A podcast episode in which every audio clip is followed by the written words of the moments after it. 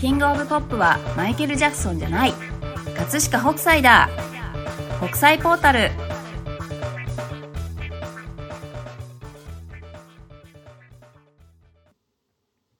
この番組は映画北斎公開記念として2021年4月30日に特別に配信されたオンライン番組を一部編集して音声でご案内いたします。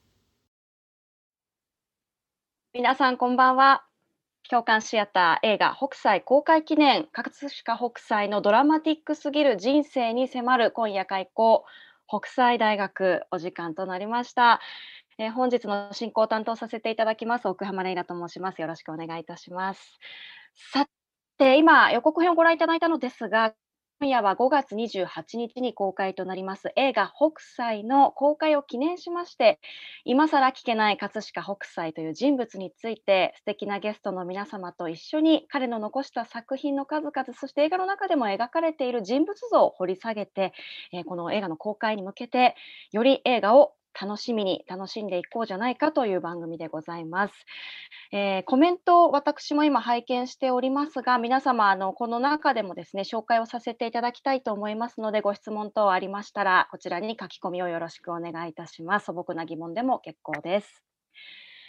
さて、本日の素敵なゲストの皆様、早速ご紹介したいと思います。今夜は葛飾北斎という人物を分かりやすくご紹介するにあたって大変豪華な皆様に集まっていただいております。まずご紹介させてください。本番組のホストを務めていただきます。日本文化の入り口マガジン、ワラクウェブの編集長であり、先日オープンしました葛飾北斎の情報に特化したポータルサイト、北斎ポータルの編集長にも就任されました。セバスチャン高木さんです。よろしくお願いします。こんばんは。よろしくお願いします。よろしくお願いいたします。さあ、続いて、箱根の岡田美術館の館長であり学習院大学名誉教授そして国際浮世絵学会名誉会長などを兼任されています。日本美術史家の小林忠先生です。よろしくお願いいたします。こちらこそよろしくお願いします。さあそして最後にハロープロジェクトの人気アイドルグループであったアンジュルムの初代リーダーを務められアンジュルム卒業後は大学そして大学院で専攻した美術史の知識を生かし美術についての著書やエッセイ書評なども手掛けられています。和田彩花さんです。よろしくお願いします。和田彩花です。よろしくお願いします。お願いいたします。はい。大変豪華なゲストの皆様に今日は揃ってお越しいただきましたけれども、改めまして、えー、皆さん今日はよろしくお願いいたします。お願いします。よろしくお願いします。はい。さあ、高木さん、あの今夜北斎大学開校ということで、はい、私先ほどお伝えさせていただいたんですけれども、はい、葛飾北斎がテーマになっている回なんですが、高木さん、はい、今日どんな番組になるんでしょうか？そうですね、あの番組をご覧の皆さんの中には、もちろん北斎のことを知っていらっしゃる、詳しく知っていらっしゃる方もいらっしゃると思うんですけれども、多くの方はあの大きな波の絵ですね、あの絵を見たことがあるぐらいの方が、もしかしたら多いんじゃないかなっていうふうに思っていて、はい、それで、その方々がどうやってそのこの映画北斎を楽しんでいただけるのかなっていうふうに考えたときに、今日のゲストの和田彩香さんが本の中で書かれていたんですけれども、あの、乙女の海岸案内という本の中で、画家自身のことや、あるいはライバルのことや、時代背景を知ると、絵を見るのが楽しくなるっていうふうに書かれていたんですね。で、それって映画も一緒だなと思っていて、映画を見る前に北斎の人物像であるとか、あ、こんな風にして書いてたんだとか、あるいは、あの、こういうライバルがいたんだ、みたいなことを知ると、より、えっ、と、映画が身近になって楽しめるんじゃないかなということで、今日はまあ、あの、そんなに難しい話は、あの、するんじゃなくて、この番組を見ると、より映画が楽しくなるよっていうような内容にしたいなというふうに思ってます。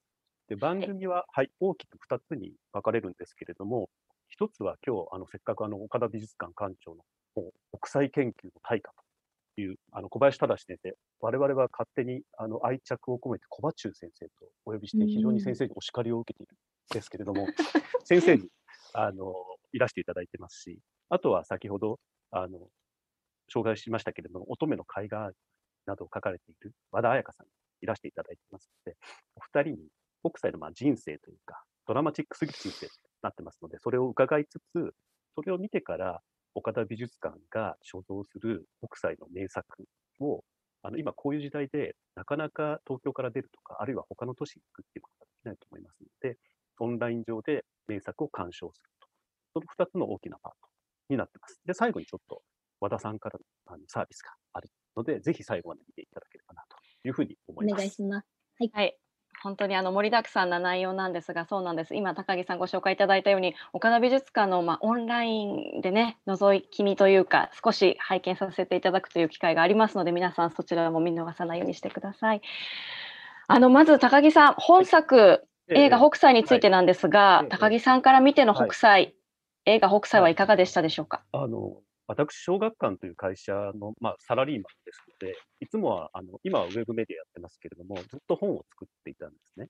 なので、どうしてもやっぱりこの映画の中に登場する阿部寛さんが演じられていた蔦屋十三郎にあの注目をしていたんですけれども、作中、蔦屋十三郎があの絵で世の中は変えられる。絵で世の中は変えられるっていう言葉を言っていたんですね。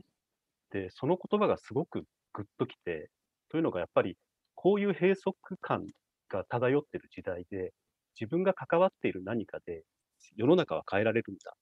あるいは世界は変えられるんだっていうのって、でしかもそれに向かってあがき続けて、あがき続けて最後までやり続けるっていうのがすごい魅力で、あのそういうようなあの、こういう時代だからこそエールをもらったなっていうような映画だったなっていうふうに思ってます。はい、あの確かにその北斎周りの人間模様も、そしてその人物たちによる力強い言葉も大変魅力的な作品だと思いました。ありがとうございます。さあ、そしてあのたくさんの北斎の絵画を所蔵されている岡田美術館館長も務められている小林先生ですが、やはりあの北斎に対する思い入れ大変強いかなと思うんですけれども、そんな小林先生から見て映画というのはいかがでしたか？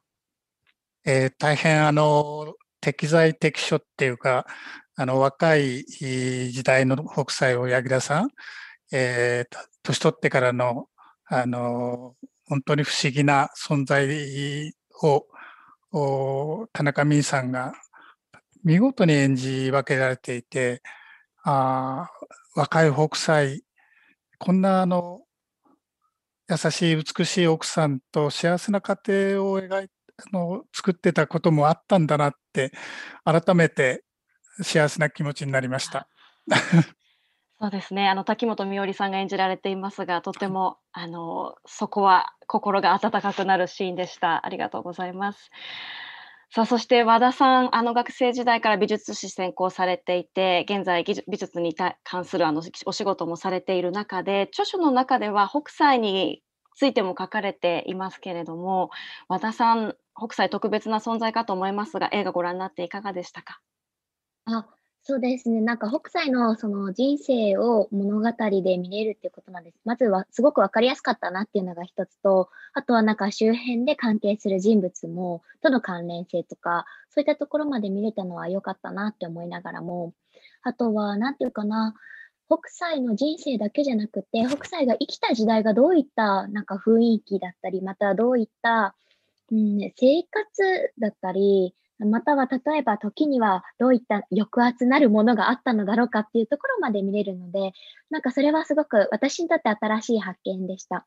なんですけども、なんかその映画の中で作品を紹介するとか作品を見ていくっていうことは、その物語の中ではなので一応映画という、ちょっとなんか少ないかなと思っていて、で、だけどこのあの北斎大学っていうこの機会をオンライントークのこの機会を通して、ここではなんかより北斎の作品っていう部分はすごくあのフューチャーしていけるんじゃないかなと思ってるので、ぜひこのトークも楽しみながら映画を見ていただけたら、よりなんか北斎の理解が深まるんじゃないかなと思っております。今日はよろしくお願いします。はい、よろしくお願いします。そうですね、2時間ちょっとという中でなかなか語り尽くせない人物かなが、ぜひこの番組として皆様あのご活用いただきたいと思いますさあ、そしてあのコメントをですね、皆様にも送っていただきたいなと思うんですけれども、えー、随時私の方からどんどん皆様に質問をしながらコメントも拾っていきたいと思います。ごめんなさい、スタッフの方、これ私のところにコメントが出てこないんですけれども、これどこを押したらいいか教えていただいてもいいですか？大事なことなのでごめんなさい。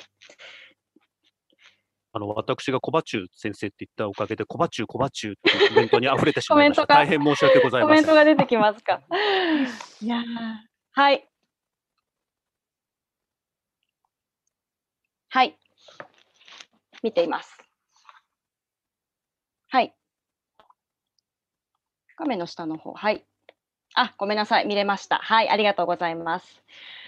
大変失礼いたしました。はい、えーそこでコメントに参加いただく方法をここでお伝えしたいと思います。えー今ご覧いただいています共感シアターのコメントなんですけれども、お三方少々お付き合いいただきたいと思います。この共感シアターなんですが、ツイッターアカウントがあればどなたでもコメントで番組に参加いただけます。ご覧いただいている共感シアターのページの上にジョインというボタンがあると思うんですが、そのボタンをクリックいただきますと、ご自分のツイッターアカウントが連携されまして、コメントの入力欄が表示されますので、そこにコメントを入力し、語るというところを押してください。そこでコメントをいただくことができます。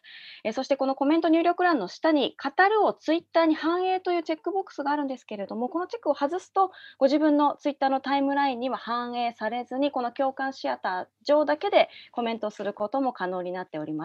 えー皆さんのコメント、今私しっかり見られるようになりましたので失礼しました。リアルタイムで拝見しております。ぜひ皆さんどんどんご参加いただきたいと思います。よろしくお願いします。えーまたツイッターのお話を今したんですが、YouTube でご覧の方、すみません、YouTube のコメント欄はこちらから見ることができません。生配信は YouTube でもやっているんですけれども、チャットは見えておりませんので、YouTube でご覧の方、えー画面下の番組概要欄のリンクから共感シアターにお越しいただきたいと思います。はい。あ、和田さんの背景奈良公園ですか？っていう質問とかも来てますが、はい、ちょっとね、それますけれども。はい、ありがとうございます。たくさんお待ちしております。では、早速最初のコーナーに参りたいと思います。えー最初のコーナーです。3つのキーワードから人物像に迫る、ここがすごいよ、葛飾北斎。えーこちらのコーナーなんですが、3つの葛飾北斎という人物を象徴するキーワードを元にしまして、数々のエピソードを紹介しながら、北斎がどんな人物だったのかというところに迫っていきたいと思います。では、えーここから高木さんにも、えー進行入っていただきまして、まずはキーワードこちらです。はい。はい。葛飾北斎は気合がすごい。うんはい。高木さん、気合がすごい。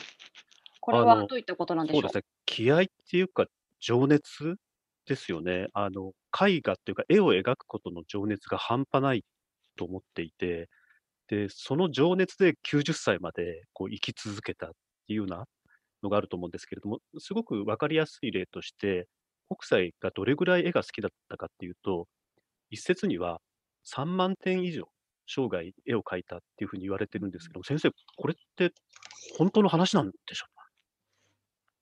あのー数え方ですけどもねうん、あのーあるいはそれ以上じゃないかと、それ以上。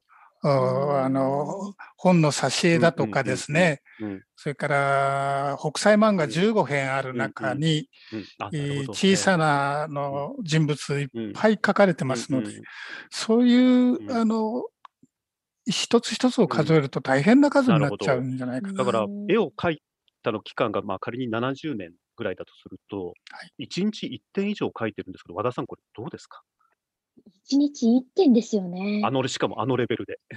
いや、それは普通に驚きますし、あの、ええ私ちょっとわからないんですけど、日本の美術で、うん。あの、作家さんが生涯画業のうちでどれぐらい描くとかっていうのは、うん。どなたか、あの、他の画家で知っていたりしますか？先生、どうですか？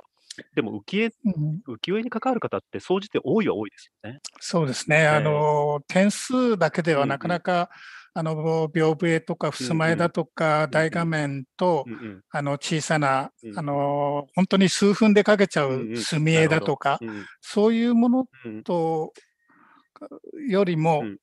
70年現役だったっていうのがですごいですね。しかも、90あ歳まで。の、うん、そうですよね。和田さんも確かインタビューで答えられていたと思うんですけれども、あ亡くなる直前まで画法を研究し続けたっていうのすごいですよね。うんうんうん、そうですよね。うん。やっぱりあの映画の中でも感じられたと思うんですけど、やっぱ年を取っていくことで、何か病気があったりだとか、うん。手足がちょっと不自由になってしまったり、うん。なんか普通に書くことが難しくなってくると思うんですね。行為、行為自体が書くっていう。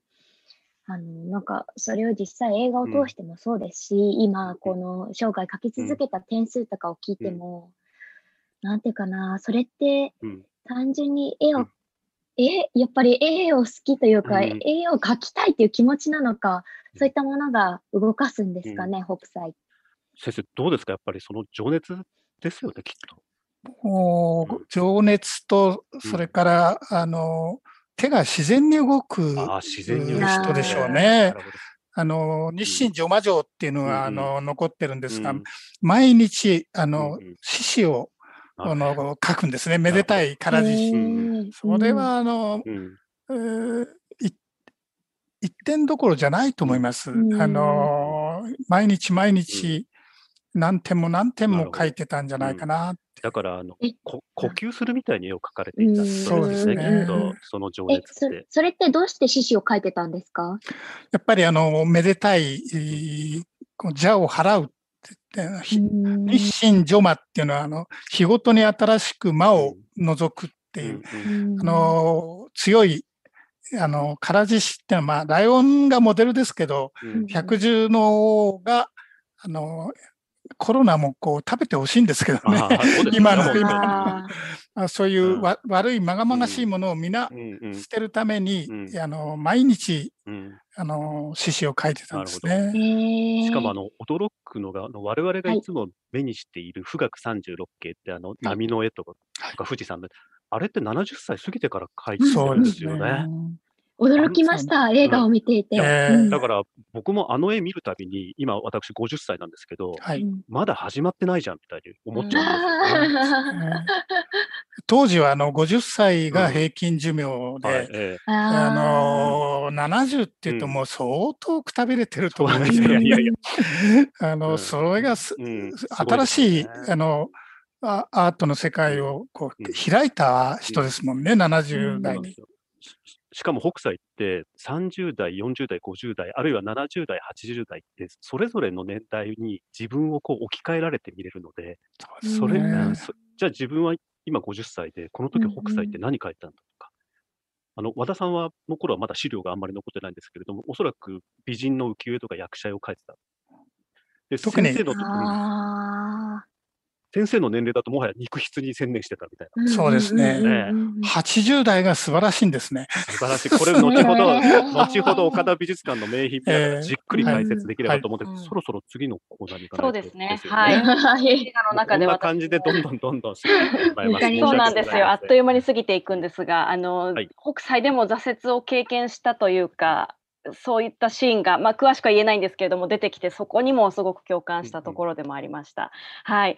さあ、そして、えー続いていきたいと思います。キーワードはこちらです。北斎、大胆さがすごいというキーワードですが、はい。大胆さ。えっと、まあ、北斎の人生の大胆さっていうよりは、ちょっと絵の大胆さっていうのに、うんあの、ついて、あの、お話してみてはどうかなっていうふうに思うんですけれども、北斎っていうのは、あの絵の大胆な構図を持って、おそらく世界を制覇したぐらいな風に私は印象を受けるんですけれども、先生いかがですか？あの、海外での影響っていうのは北斎に。これは、あの、全く19世紀後半の、あの、新しい絵を求めていた、うん。あの、印象派の画家たちを中心に、うん。えー驚きしかなかったと思いますね。あその、うですよ特にそのデッサン力ですえね。うんあの、線だけで、あの、死んだ万象をうんうん。描き分けられる、世界のすべてを描くということですね。と。いうことですね。和田さんは印象派からアートに入ったっていうふうに伺っているんですけれども、い。その和田さんから見て、北斎の絵ってどうですか？あー私、詳しく言うと、印象派のちょっと前の世代で、うんうん。あの、エドワール・マネっていう画家をずっと、ああええの、大好きでやってるんですけどはいえマネとかだと、うんうん。あマネのその、なんていうかな、あの、画家自身としては、やっぱ線を使って平面的に描いていくっていうことは、あの、かなり特徴的な部分じゃないかなと思うので、そういう点で、なんか、あの、北斎漫画だったり、あとは日本から浮世絵の影響っていうのはすごく比較してみたことは何度かありました。なるほど。はい。小ですけど、はいどうぞ。あごめんなさい。いえいえ、先ほどおっしゃってたうんように、その線だけで描くっていうのがうんいかにすごいかっていうのは、たなんかやっぱり日本にいるとなかなか気づけないですよね。り私は西洋のそういった絵画とかを通して、あ立体的に描くんじゃなくうんて、線だけで日本って描くんだっていうのが、えうん、すごく驚きなので。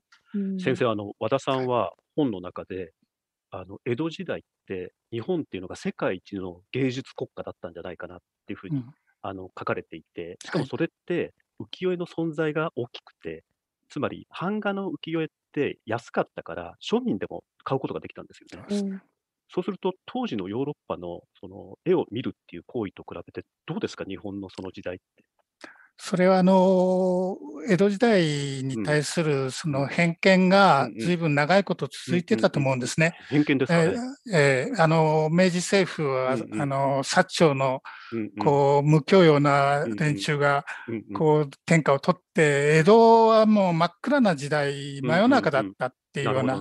ええ。あーそんなことはなくてですね、うんうん2世紀半も平和が続いて、うんうんあの庶民があの識字率うん。ってまあ文字をあの読める、うんうん。町人や百姓さんがいっぱいいたわけですよね。それにあのその目のこう力のある、うん。あるいは頭のいい人たちに、えー浮世絵師はどんどんいろいろ提供する、それを受け止める層がいたっていう、なるほど。そう作る人とうん。あのそれを鑑賞する人、味わう人がうん。あの非常にうんうん。こうんなんて言いますかね、キャッチボールがこほど。うゆ豊かだったと思いだますね。からこれって世界的に見てもこんな例ってないですよね、ないと思いますね。はい。さっきあの和田さんが多分その本の中でおおっしゃりたいことってそういうことなのかなっていうふうに思うんですけれども、なので、それが日本が我々は気づかなかったんですけれども、世界一の芸術国であって、その中でも北斎っていうのはずば抜けたセンスを持ってるっていうふうに思うんですけれども、ええ。先生、北斎が他の浮世絵師との違うところってどうなんですか？あのー先ほど高木さんおっしゃったように、その北斎は変身変身していくんですね。うんうん。あの一つのうん。あの得意な領域をすぐ捨てていく。美人え美人画の素晴らしい絵を描いたかと思うと、漫画、今のお漫画とちょっと違うんだけど、随筆的なあらゆるものを本に、うん。そして風景版画の世界を開いていき。最後はあの、いわゆるペインティングですよね。はいあの作品として、あの筆自分の筆で、えー終始書き上げてしまう。うん。そういう、あの、一人の人生、芸術家が、あの、変貌に次ぐ変貌をするところが、あの、北斎が国際的に大変評価され、人気がある理由なんじゃないかと思うんですね。和田さん、やっぱりアーティストとして、今までのキャリアを捨てて、次のキャリアに向かうってすごく苦しくて大変なことだと思うんですけど、そのあたりってどう思われますかえ、それは勇気のいることだなと思うし、やっぱり自分の長所っていうのはどう生かすかってすごく考えやすかったり、でも短所ってなかなか目に、目を向けがたいというかうん、なんか別にほ北斎が短所に目を向けたっていう、そういうわけではないと思うけども、うん自分が得意とすることをわざわざそう切り捨てるというか、え捨ててまた違うジャンルに行くっていうう、んその行動はすごいなと思います。なるほど。はい。はい。あの、コメントの方でも先ほどのお話に通ずるかと思いますが、西洋画と日本画の違いって黒い線で輪郭を描くのがすごいって聞きました。西洋画は色で陰影をつけるが、浮世絵は輪郭を描く、うんまさに漫画ですねというコメントも来てますね。コメントたくさんありがとうございます。はい。本当に勉強になります。あの、映画を見たくなりましたっていうコメントたくさん来ています。うんありがとうございます。さあ、続いてのキーワード続いきたいと思います。葛飾北斎は自由さがすごいな。るほど。はい、自由さ。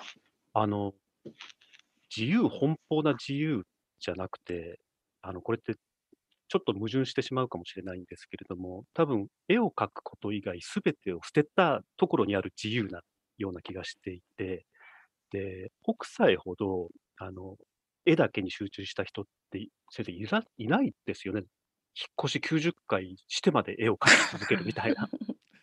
正確に言うと93回。93回。100 回を目指してたらしいんですけど、えあえの名前もすしょっちゅう変えますよね。うん名前も30回ぐらいですか？はい。北斎っていう名前を使ってたのはごく一時期なんですね。そそれでも、あの自分はうん北斗七星の北斗星のように、その動かない。うん。自分は変え変わってないんだと。もう変身に次ぐ変身変わっていくんですけど、あのそういう意味で自由な、誰にも束縛されない、まあ、映画でもあのそのあたり、蔦屋十三郎との,、あのやり取りがありましたですよね。うん。そうですね。でも、あの、生涯にわたって、貧乏は貧乏だったんですよね。不思議ですね。うん。あれだけの絵を描いて、うんはい。えーどうしてですか？普通の絵描きさんよりも倍、えーあの高かったらしいですね。あのえー版画とか挿絵だとか。でも、あの、自分で料理をしたことがないみたいですね。全部手前にみんな、そして、あのうん、魚や、あの、野菜を描いたらうんうん食べちゃうという。面白い方ですね。だから自由なのか自由じゃないのかって分かんないですよね。うん絵以外のことを捨て去ってるわけ。すべて捨ててんですね。うん。だから、あの、映画ではちょっと贅沢な、あうんの、家に住んでましたけど、一時期、うんえーほとんど、うん。あの、長屋をうん借り歩いてたうん。人そうですよで、ね。え和田さんもあの、隅田北斎美術館ではい。行かれて、多分北斎のジオラマがあったと思うんですけど、あの暮らしどうですか？うーんうん、かなり狭い部屋ですよね。狭かった。めちゃめちゃ狭かったですよね。ええ。あのーよく浮世絵のそのうん。入門の本とか解説の本とか展覧会に行くと、やっぱり文章ではそういったうんうん口越しが多かったことだとか、うんそうなんか質素な暮らしをしていたことってもしかしたら読めるかもしれないんですけども、うん。実際にそのジオラマだとか、うん。映像の中でそうなんか見ると、うん。その迫力って全然違いますよね。そうです。なので、うん先生、あの、あの質素なでも暮らしなのおかげで長生きできたっていう噂もありますよね。それと大変健脚家だったそうですよね。ようですね。うんあの80歳過ぎても、うんあの信州の小布施、うん長野うんうん今の長野県のはい。小布施まで、うんえーうん山道を、あるいは川沿いを、はい。えあの映画でも出てきますけど、えうん。あ80歳過ぎて、うん。えそうですよねー。ええとってもじゃないけど、あんなとこまで徒歩で行きませんよね。この間私もあの、小布施まで新幹線で行きましたけど、新幹線でもまあまあちょっと嫌になりましたもんね。それをこれ、歩いていく。しかも80を超えてからはい。4回ぐらい行ってるんじゃそうですね。ないですか。3、4回行ってますね。うんはい。うんなので、和田さんもぜひ歩いて、小布施まで挑戦、挑戦いただいて。そうですよね。うん。いいやー、はい。いやね、当時というとね、活気が流行していたりですとそうですよか、まあ、ねうん。ビタミン不足の方がうん多い中で、まあ、これだけ脚うん。力のある見客だったというね、皆さん足腰鍛えました。見客さとそば好きで、あのミネラルがとかビタミンが取れたので活気にならなかったんじゃないかなるほど。話もありますもんね。だか、らはいあとお酒も飲まなかったそうです、先生。そうですね。ね酒もタバコ、タバコ、タバコも、ええ。あの、えー本当に、あの、医学的な知識もうん、豊富で、うん、さあの映画の中でもありますけど、うん。あの脳出血で手が震えても、うん自分で薬作うんってうんうん治っちゃうんですよね。うんそうですよね。うん柚子を削って飲んだっていう記述がありましねた。はい。素晴らしいあのうん健康オタクでもあったあようですね。うんでもその健康オタクなのも絵を描き続けたいからの健康オタクなんですよね、きっと。そうです。だと思いますね。この話を伺うと、今すぐお酒はやめようかなって気に。いやいやいやいやいやいやいやですか、そこは。いやいやいや、百薬の長です。百薬の長そういう説あーはい、あります。そういう見方もありますね。ありがとうございます。というわけで、3つのキーワードで北斎に迫っていきました。ありがとうございます。ということで、北斎大学いかがでしたでしょうか？音声での配信はここまでとなります。聞いてくださりどうもありがとうございました。なお、フル映像は2021年6月28日まで映画の公式サイトで配信中です。ご興味がありましたら、ぜひご視聴ください。北斎インフォメーション世界的に有名な浮世絵師葛飾北斎。90歳で命尽きるまで絵を描き続けた彼は3万点以上の作品を残している。19歳でデビューしてから1日に1作品以上描いている計算になる。そんな北斎は死ぬ間際にあと5年あれば本当の絵描きになれたのにと言い残して亡くなったそうだ。信念を貫き絵で世界を変えようとした北斎。その生き様が今初めて描かれる。絵で世界は変わるのか。葛飾北斎90年の生涯。ついに映画化。書きてえと思ったもん好きに書く。それが人の心を打つ。何者にも屈せず自分を生き抜いた絵師の物語が今初めて描かれる。映画「北斎」5月28日金曜公開